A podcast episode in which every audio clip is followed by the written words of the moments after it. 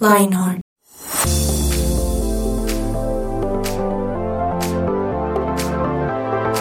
Hola, hola a todos nuestros podcast oyentes. Bienvenidos a un episodio más de 180 grados con Lionheart. Para nosotros siempre es una alegría poder estar en este tiempo, este espacio con todos ustedes y pues trayendo lo mejor, lo mejor de lo mejor, quiero decirles. Yo soy Tuto Malagón y hoy estaré como conductor de este episodio. Pero siempre es más chévere cuando uno está acompañado. Si yo estuviera aquí hablando solo, sin interactuar, sin hacer el, el, famoso bullying, sin hacer, ¿cierto? Sin molestar, pues obviamente no sería tan, tan chévere, ¿sí? Sería un poco aburrido. Es por eso que voy a saludar a mis compañeros de mesa el día de hoy, pero los voy a saludar y les voy a hacer una pregunta de una vez para que vayamos entrando en, en el tema de hoy. Y es, ¿cuál es su forma de arte preferida? ¿Música, actuación, danza, pintura o si conoce otra. No me va a decir que no, la cocina, otra forma de arte. Pues no sé, eso sería discutible, ¿cierto? Pero, pero bueno, ¿cuál es su forma preferida de arte? Y voy a empezar saludando, señores y señores, para romper un poco la estructura a los hombres. Primero los hombres hoy. ¿Sí? De una. Don Santi, don ¿cómo están ¿cómo todos? Súper bien, contento de estar en este episodio que se ve tremendo. Creo que vamos a aprender muchas cosas. Y sobre cuál es mi forma de arte favorita. Estoy entre la música y la actuación. Creo que la música es muy obvia, como, ay, sí, la música me llega. Pero uf, cuando las películas son tremendas, yo creo que me impactan más que la misma música. Entonces yo me voy por la actuación. ¿A usted le gusta actuar? ¿Y alguna vez no, no me gusta actuar. O sea, no, no, no, creo que tengo el don, pero me encanta ver a los que tienen ese don. Oh, niño pasto nunca le tocó. No. Niño, el árbol número 3 en la hora de teatro.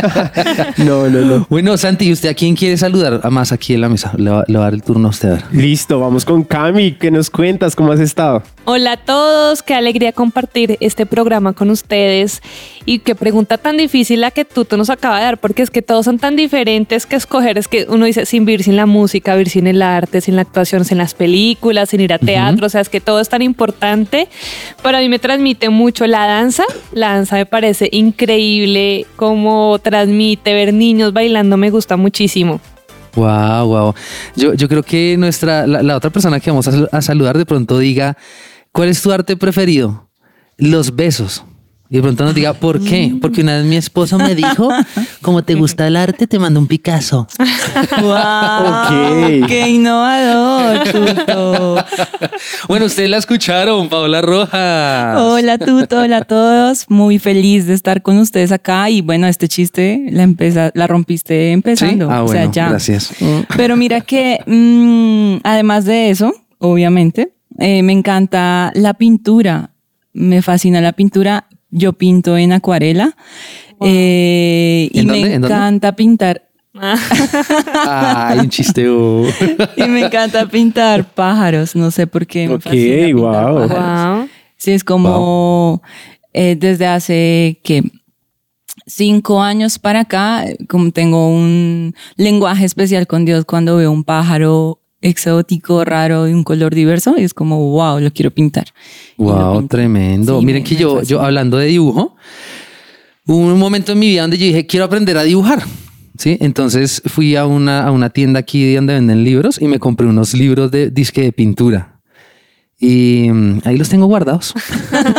Allá están muy bien. Esperando el día en que me pueda jubilar o ¿Qué tal? y dedicarme a pintar. No, pero ahí están. A mí me gusta mucho el dibujo, pero pero se me facilita porque en el colegio, como uh -huh. que los, los últimos años estudié algo que se llama dibujo técnico.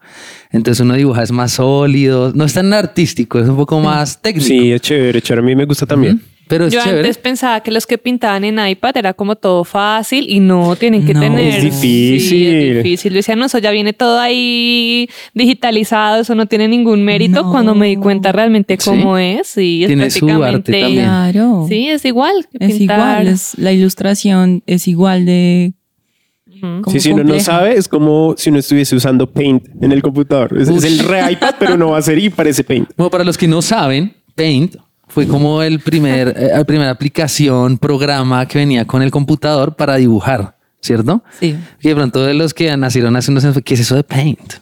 Pero, sí, todavía, Todavía existe. ¿Todavía sí. existe? Ay, ¿de verdad? Tú, Sí. completamente. Opa. No, yo es que yo la verdad solo Illustrator, eh, Adobe, todos estos programas súper sofisticados. Ah, Eh, bueno, pero hablando de arte, porque es que, porque vamos a hablar de arte hoy, pues porque es que hoy se llama Quiero ser artista, quiero ser artista, se llama el episodio del día de hoy. Y yo creo que todos en algún momento de la vida dijimos, ¿será que me dedico al arte? Mi mamá me dice que canto bien. Sí, ahora las mamás siempre dicen que qué bonito, que, que dibujo tan bonito, que como canta de lindo, ¿cierto? Las mamás siempre son nuestro primer fan ahí. Y alguna vez yo tuve que preguntarme eso. Y miren que cuando, cuando yo iba a tomar la decisión de estudiar, escuchaba muchas opiniones al respecto. Entonces, aquí en Colombia eh, fue muy común hace unos años eh, escuchar cosas como, no, es que del arte no se puede vivir. Sí, entonces, ¿y, y, y, y a qué te dedicas? Soy músico. Ah, ¿y de qué vives? Sí, Sí. así, así de duro, fuerte. sí. Y hace unos años tuve, tuve la, la, la oportunidad de, de ser parte como de un, un trabajo de, de, de teatro musical que se llamaba Animales en Peligro. Y fue la primera vez, la verdad, que yo pude estar en un trabajo con, con otros artistas. Y ahí conocí otros actores, pero, pero no eran músicos, porque yo siempre he sido músico. Y para mí fue, esa, fue una experiencia muy chévere. Pero yo ahí pude darme cuenta de, o sea, no es fácil vivir del arte, definitivamente no lo es. Y yo como músico, desde mi arte, digamos, fuerte es la música, yo digo, no, pues uno la saca adelante y logra vivir. Pero yo veo que hay artes que son, no sé, son más complejas. Y yo todavía me pregunto hoy en día, por ejemplo, el artista plástico. Yo digo, ¿de qué puede vivir un artista plástico? Yo imagino que sí hay respuesta a esta pregunta, pero yo siendo artista musical, yo digo, eh, no debe ser tan fácil. No debe ser tan ¿Ustedes qué piensan de eso? Completamente de acuerdo. Ahora, no sé si de un tiempo para acá también las redes sociales han hecho que este tipo, digamos que de talento, de don o de arte, como que se valore más, ¿no? Yo cuando dices artista plástico, pienso en alguien que conocí recientemente y fue, y es alguien que hace dibujos con plastilina o esculturas con plastilina.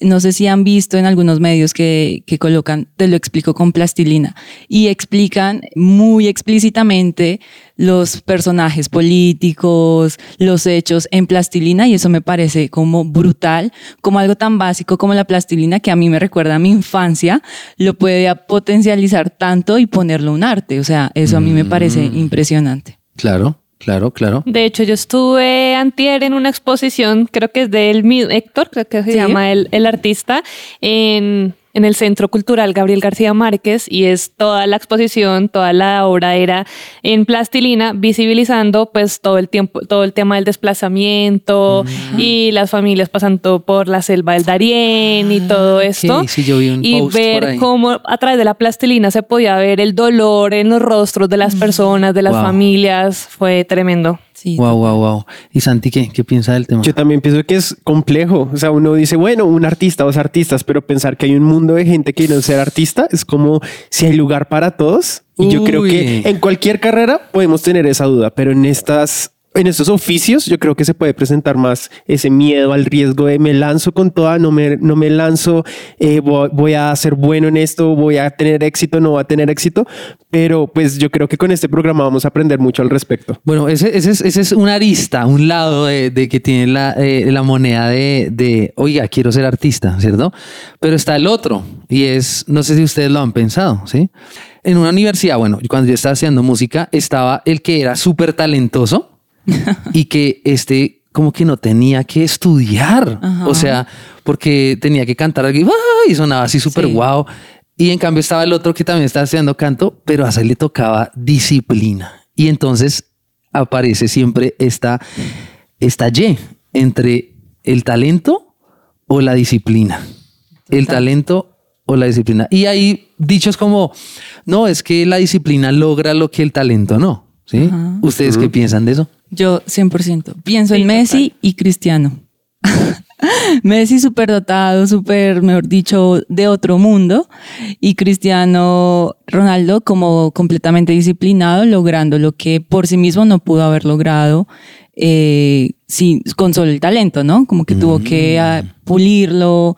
Entonces yo por eso soy súper fan de, de Cristiano. No, y tras del hecho, cuando hay disciplina, creo que se valora más la llegada a la cima. De pronto el don puede ser como, ah, bueno, sí llegué, fue, no, no hubo nada raro, pero la disciplina va a hacer que cada gota de sudor haya valido toda la pena. Wow. Wow. Hay, no sé, hay espectáculos, shows donde uno ve un despliegue de talento y uno siempre se pregunta, bueno, ¿esto será solo talento o también será un poco de disciplina? No sé, ¿ustedes han visto ese tipo de espectáculos? Sí, de hecho, voy a hablarles de uno que se ha popularizado muchísimo. Yo creo que todo el mundo en algún momento dice, tengo que ir a ese espectáculo y es el famoso Circo del Sol. Uf, buenísimo. Mm. Ya lleva 39 años desde que empezaron su primera obra, desde que hicieron su primer espectáculo. Algunos creen que es francés, pero no, es canadiense. Y tienen pues. más de 4.000 empleados, no solo artistas, porque detrás de todas esas presentaciones hay un mundo de gente, detrás de todas esas proyecciones. pero sí, deben ser un montón. Sí hay. Y tienen funciones en más de 50 países. ¿Alguno de aquí ha ido a alguna hora al Circo del Sol? Yo he querido. No. Pues aquí a Bogotá he venido varias veces, tantas que yo ya empecé a confundirme con el Circo de los Hermanos Gasca.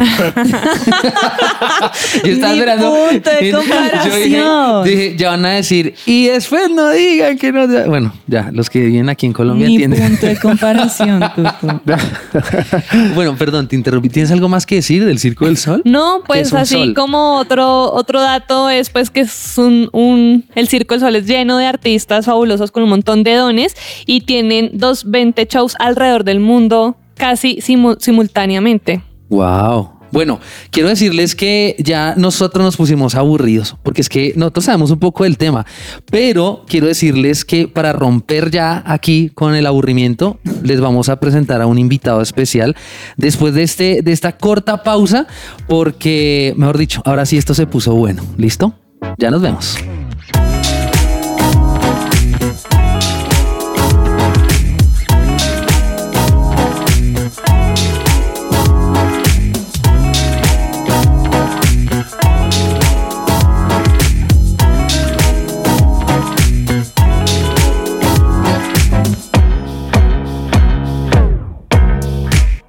Somos su presencia radio.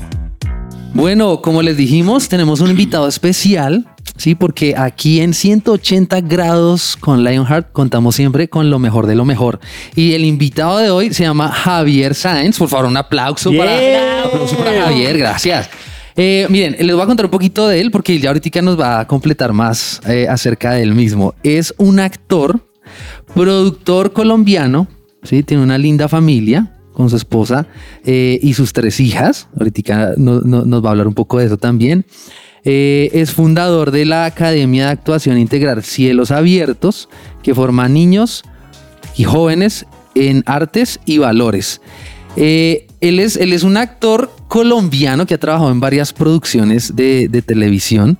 No sé en teatro hasta dónde, pero él, él, nos va a contar ahorita un poquito de eso. Javier, bienvenido a 180 grados con Lionheart. No, Tuto, muchas gracias. Gracias a ustedes, siempre han sido muy generosos al invitarme a sus programas.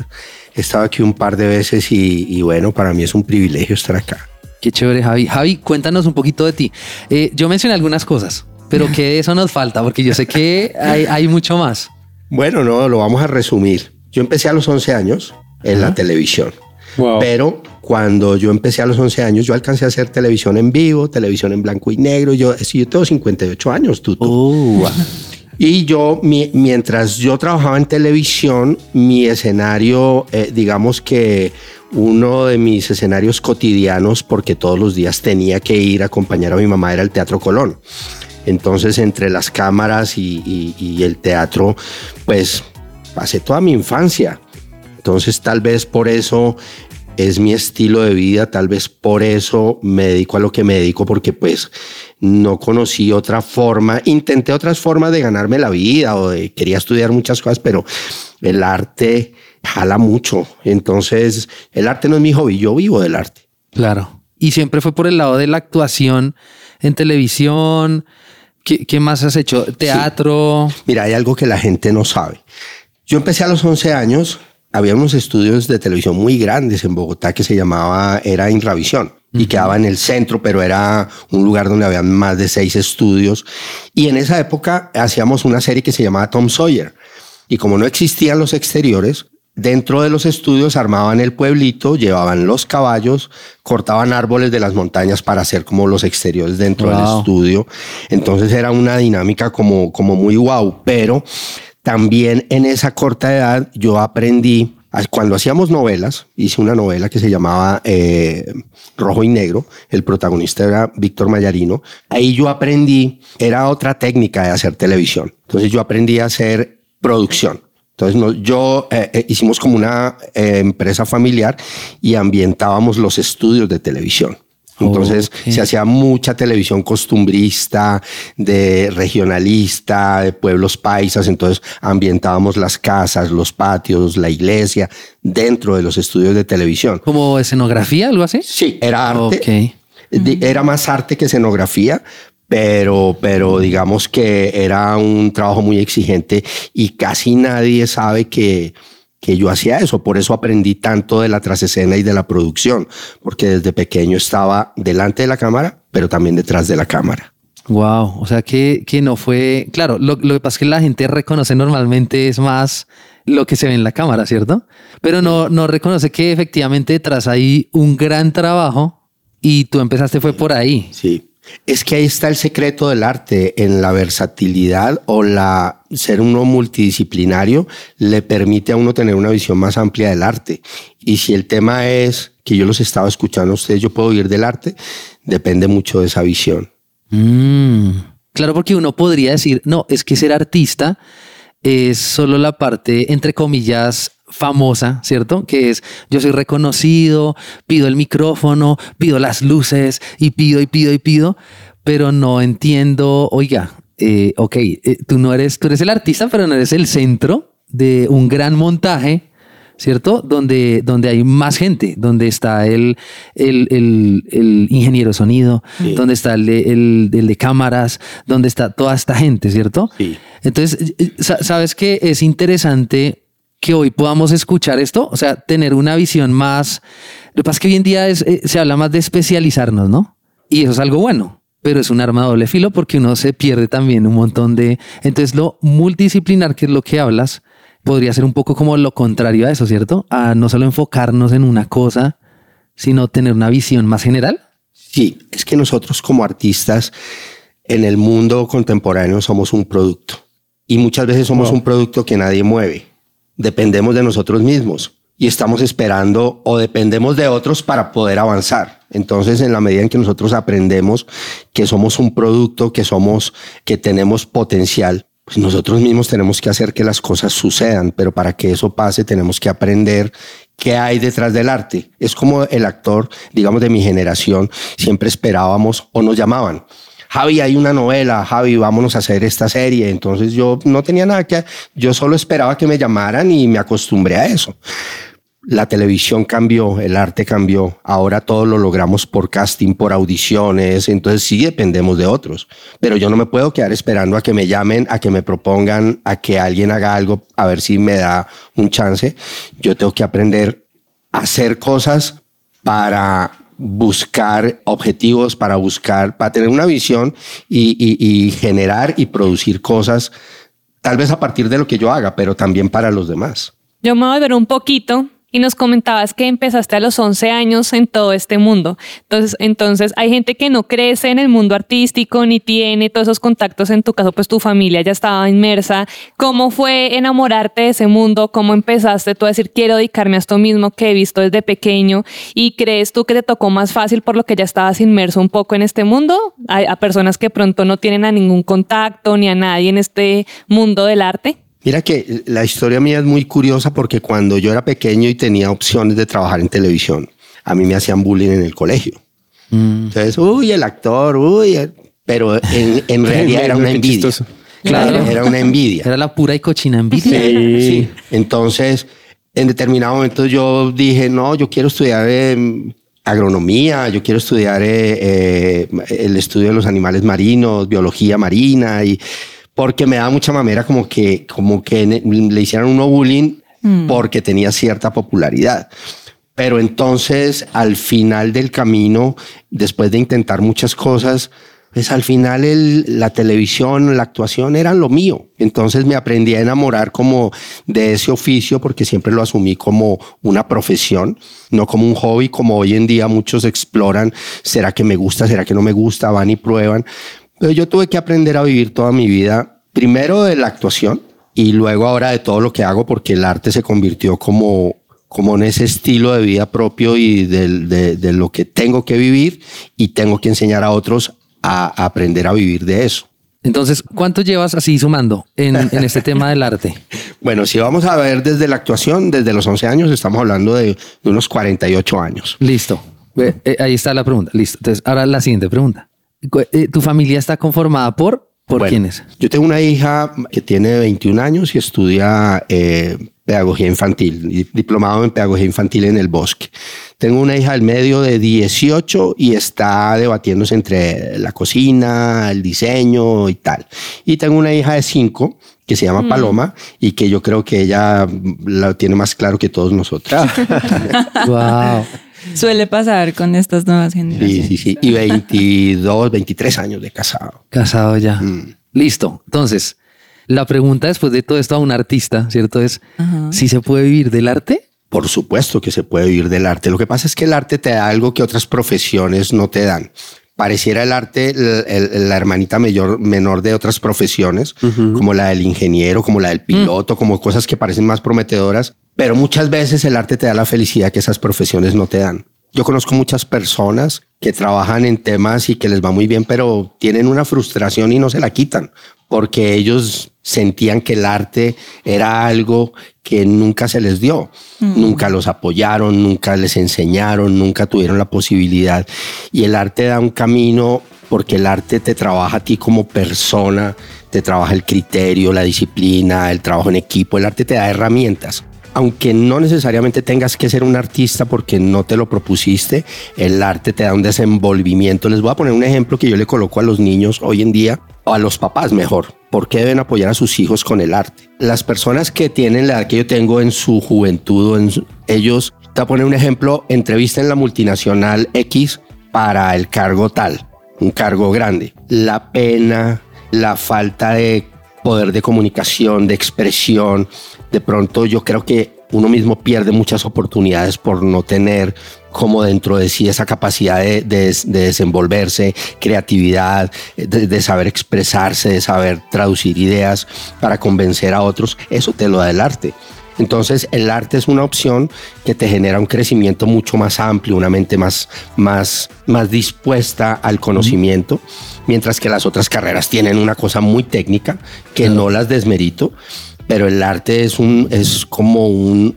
Yo esta mañana pensaba en, en el arte y yo decía, eso es como una autopista que se abre como en tantas ramificaciones y te da tantas posibilidades que evidentemente si tú quieres vivir del arte y sabes encontrar esos caminos, en esa gran autopista, pues tienes todas las posibilidades. Wow, tremendo, porque sí se puede, sí se puede vivir del arte. Y, yo comparto eso que dices, y es, no depende tanto del arte, sino del artista. Y es si logra ver todos esos caminos. Bueno, él es Javier Sáenz y vamos a seguir haciéndole más preguntas. ¿sí? Hoy dijimos, vamos a sacarle el jugo. Pero entonces vamos a hacer una corta pausa para esta sección que se llama Para ti.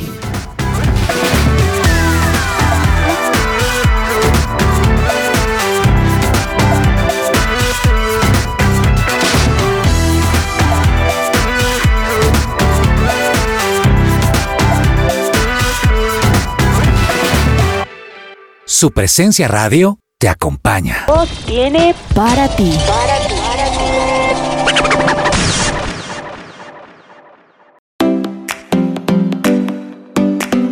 Y hablando más a profundidad sobre ser artista, creo que la Biblia también es una gran fuente para encontrar qué dice la Biblia frente a los talentos. Y hay una parábola de los talentos muy famosa que está en Mateo 25 de 14 al 15 y dice, porque el reino de los cielos es como un hombre que yéndose lejos llamó a sus siervos y les entregó sus bienes. A uno dio cinco talentos y a otros dos, y a otro uno, a cada uno conforme a su capacidad.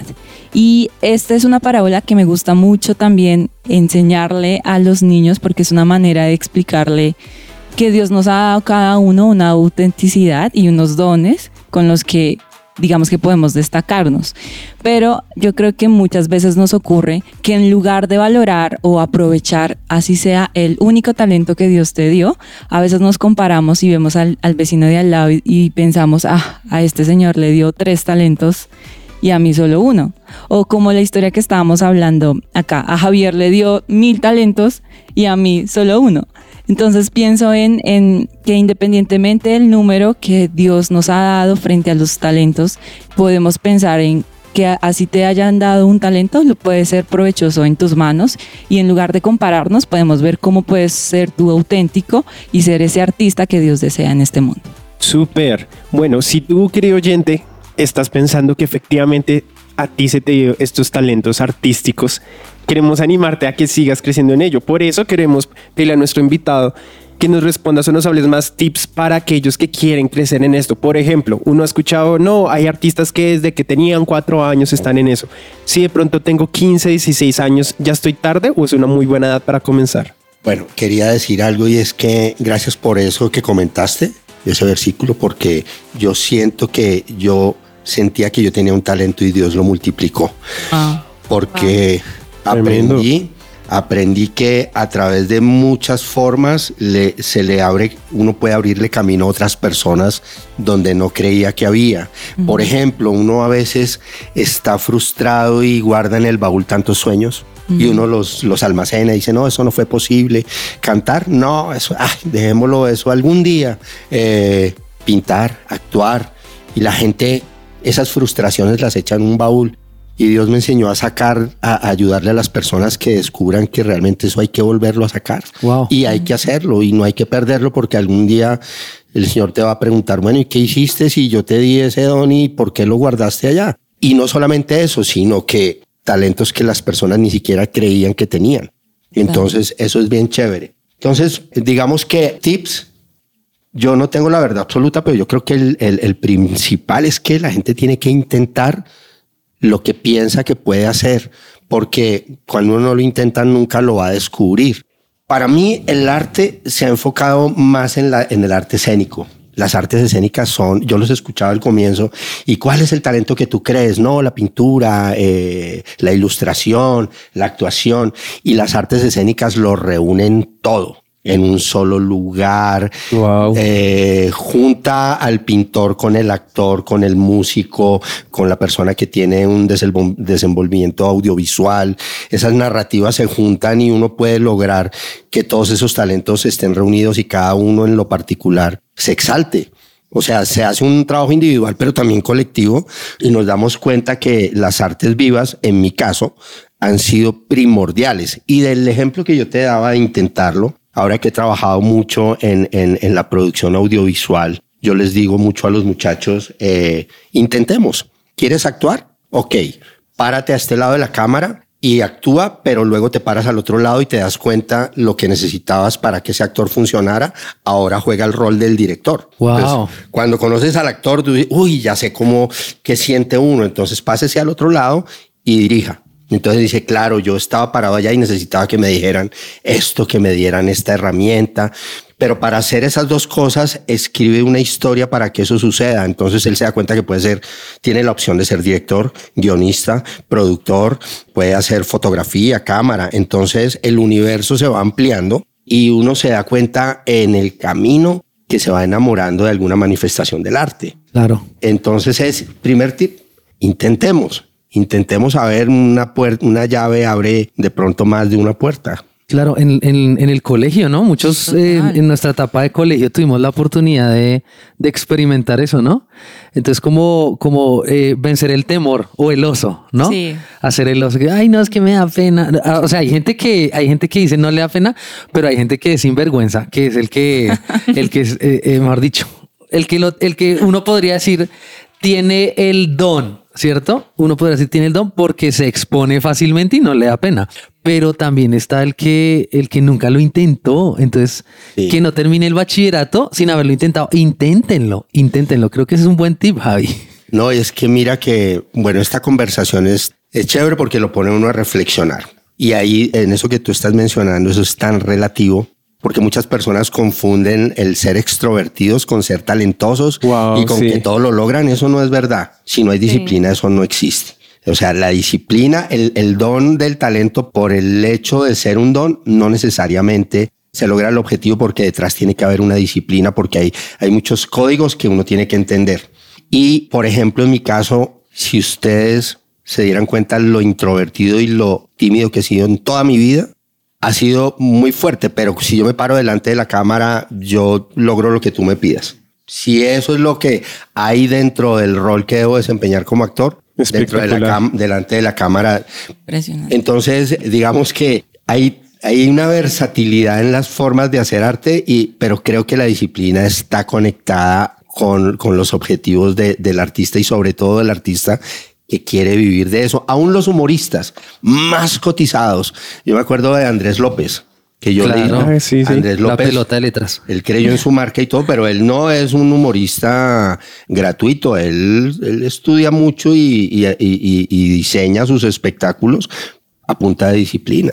Wow. Tremendo. Yo tengo una pregunta aquí y es que de pronto hay muchos mitos en cuanto al mundo de la actuación y todo eso y más que todo en un público o en un grupo de personas cristianas o que quieren vivir eh, santas pues o como Dios quiere porque dicen como no para estar en ese medio es muy pesado muy difícil muy no sé qué y de pronto ese puede ser el miedo de muchos papás y cuando el adolescente le llega le dice no es que yo quiero y empiezan a reír no papito eh, eso es imposible ¿Qué, le- qué nos podrías decir al respecto y qué les podrías decir a los papás que de pronto están escuchando este episodio? Que tienes toda la razón. Ah, bueno. Que hay que tener mucho cuidado. La actuación es un camino atractivo, pero es un camino muy complicado. Si lo miramos desde el punto de vista del desarrollo, de la, de la fama, de la humildad, de, los, de las tentaciones, es terrible. Pero entendiendo yo, conociendo a Dios ya de una manera mucho más consciente, decidí soltar mucho el mundo para trabajar con personas que quieren esos objetivos dentro de la línea de la voluntad de Dios. Entonces, mi labor o mi propósito hoy en día es llevar a los niños o a los jóvenes a cumplir el mismo objetivo sin que corran todos los riesgos que yo corrí, sin que pisen tantas minas o caigan en tantas trampas, porque la actuación tiene mucha oscuridad, así como el arte, así como la pintura. Entonces, enseñar a las personas a caminar en la luz, porque yo, yo vengo, yo he tenido escuelas seculares de, de teatro y de actuación y he visto cómo se ha dañado mucha gente por falta de conocimiento, por asumir como propias muchas técnicas agresivas de la actuación. Entonces hice una distancia de, de- de la actuación secular y creo que hay muchas cosas que son importantes porque yo no puedo decir que, que no. Pero hay tantos peligros que uno como papá sí tiene por qué preocuparse. Y es Wow. importante cuando usted quiera apoyar a su hijo en una academia de actuación o en un camino para llegar a, a la televisión, a Netflix, que es el sueño de muchos, seleccionar bien a dónde lo va a poner a estudiar y elegir o prepararlo bien estructuralmente eh, en cuanto al carácter, en cuanto a su posición en Cristo. Si va a estudiar en una universidad, de pilas, porque por el camino se puede perder ese muchacho, ese niño. Ya que nos estás hablando de todos los riesgos que hay dentro del mundo del arte y realmente en el mundo que estamos viviendo hoy en día hay muchas tentaciones y muchas cosas. ¿Qué diferencia tu academia Cielos Abiertos y nos cuentas un poco cómo capacitas a las personas que están ahí para todas estas tentaciones, para todo lo que viene en el mundo del arte y todos esos peligros de los que nos has venido hablando? ¿Cómo ustedes los capacitan? Y cuéntanos también un poquito más de, de la academia. Sí, gracias. Mira, yo no quiero ser alarmista, por supuesto, pero si hay una línea muy delgada, hay una línea muy delgada. Entonces, ¿qué es lo que pasa? Digamos que yo me tengo que enfrentar al mundo todos los días. Si mañana tengo que, tengo un rodaje o algo, pues pues hombre, ¿qué le vamos a hacer si el 80%, 90% de las personas no conocen de Dios? Sí, claro. Y entonces uno está mirando qué hace la gente, cómo se comporta la gente, qué piensan del mundo y bueno, hay mucha frivolidad y muchas cosas. Entonces, voy a poner un ejemplo solamente. En, en una academia secular tú ves técnicas respetables, pero técnicas que las personas no saben aplicar. Entonces, hay una técnica que es el, eh, la catarsis.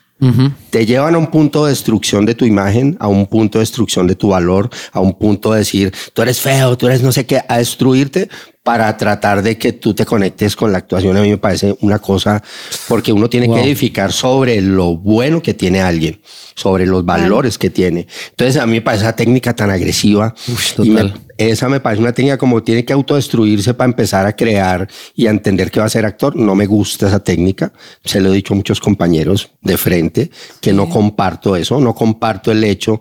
Y eso lo dicen en muchas técnicas como Stanislavski, de actores que quieren hacer un, un personaje, un presidiario. Y entonces se van y ay, se van para una cárcel a ver cómo es eso y cogen vicios o se creen pandilleros o van a ser un personaje de la bruja de no sé qué y se van y hacen rituales para creerse brujas. Qué horror. Entonces Sí. cruzan la línea y en las academias no les ayudan mucho.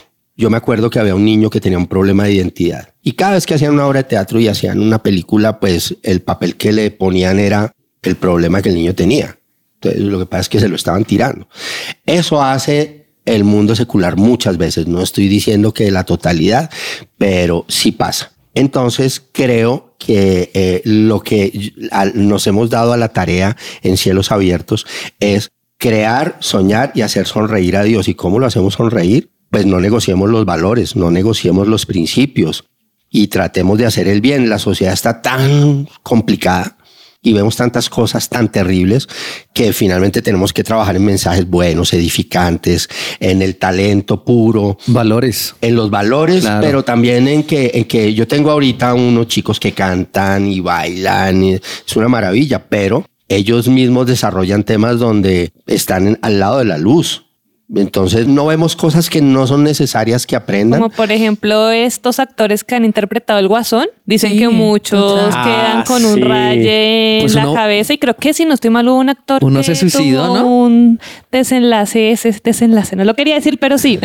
o sea, llegan a un punto Se donde se meten tanto en el personaje que lo que nos está diciendo Sí, es verdad. es totalmente cierto. Eso es literal porque yo lo he vivido. Bueno, hay muchas historias, digamos que no, para no entrar en eso, pero si un joven quiere estudiar, pues por lo menos debe buscar eh, un lugar que no lo dañe. Totalmente. Y Javier, porque pues en esta etapa de adolescencia muchos chicos están empezando a conocer en qué son buenos, en qué se pueden destacar, también tienen muchos sueños o anhelos. Y, quería preguntarte si uno de ellos está teniendo, digamos que este deseo en su, en su corazón de querer ser actor, de irse por ese, por ese medio. ¿Tú crees que es completamente indispensable tener una confirmación de parte de Dios para que vaya a este mundo o puede permitir que las circunstancias o que las oportunidades vayan confirmando que tu llamado es estar, digamos que en este medio? Bueno, yo sería muy pretencioso de mi parte darte una respuesta concreta porque cada persona escucha a Dios de maneras diferentes, a través de sus padres, a través de un consejo, porque todos andamos en una búsqueda de sueños y muchos a, a- a como de lugar queremos cumplirlos. Entonces ser actor no es un pecado, llegar a ser actor o llegar a un lugar, elegir eso como carrera o como, mm, pienso que no es pecado, pero entender si es un llamado de Dios o algo, eso es tan difícil porque ahí juegan, ahí se conjugan tantas cosas, las emociones. Uno puede ser actor por emoción. Lo que pasa es que para eso estamos nosotros, para tratar de canalizar, bueno, ¿y tú por qué quieres actuar? ¿Cuál es tu intención? Ser famoso, desarrollar un don, desarrollar un talento. De pronto uno ya puede asesorar personas para decirte, no, mira, esto no es lo tuyo, lo tuyo es esto y en tal lugar lo puedes aprender.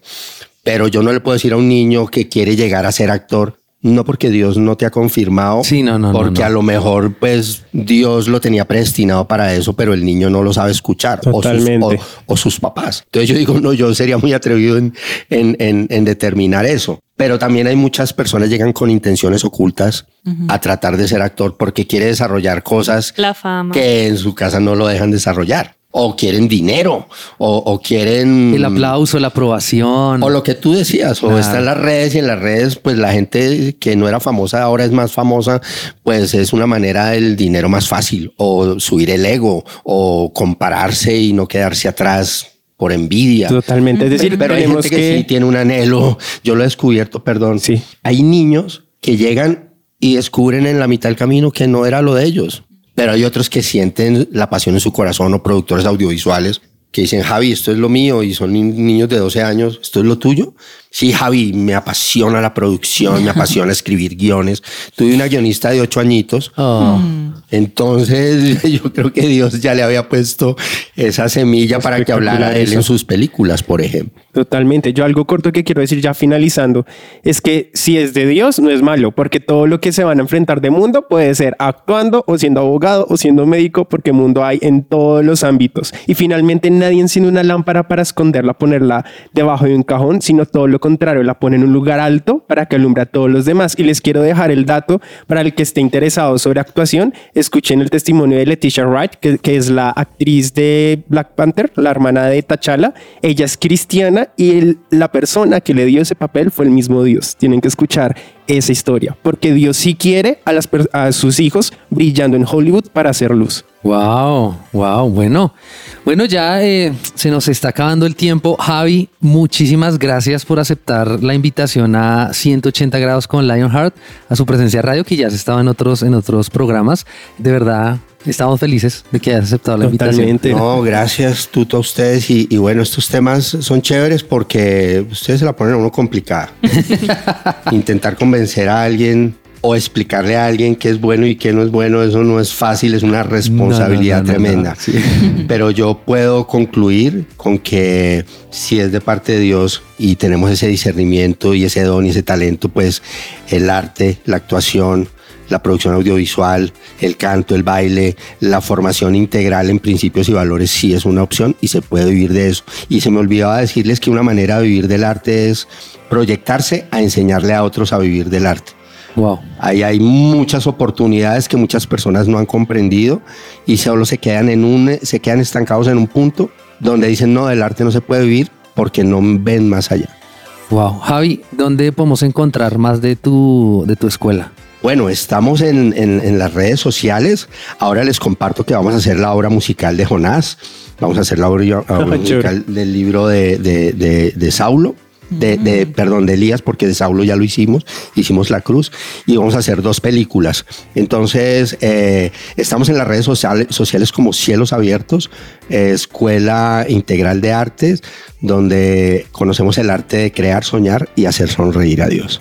Wow, bueno, muchas gracias Javi, muchas gracias a todos nuestros podcast oyentes. Eh, no se desconecten de 180 grados con Lionheart porque vienen episodios mucho más chéveres. Entonces, eh, nos despedimos, Mesa, ¿cierto? Chao. Claro, chao. Chao. que estén muy Gracias, bien. gracias Chao, Javi. chao.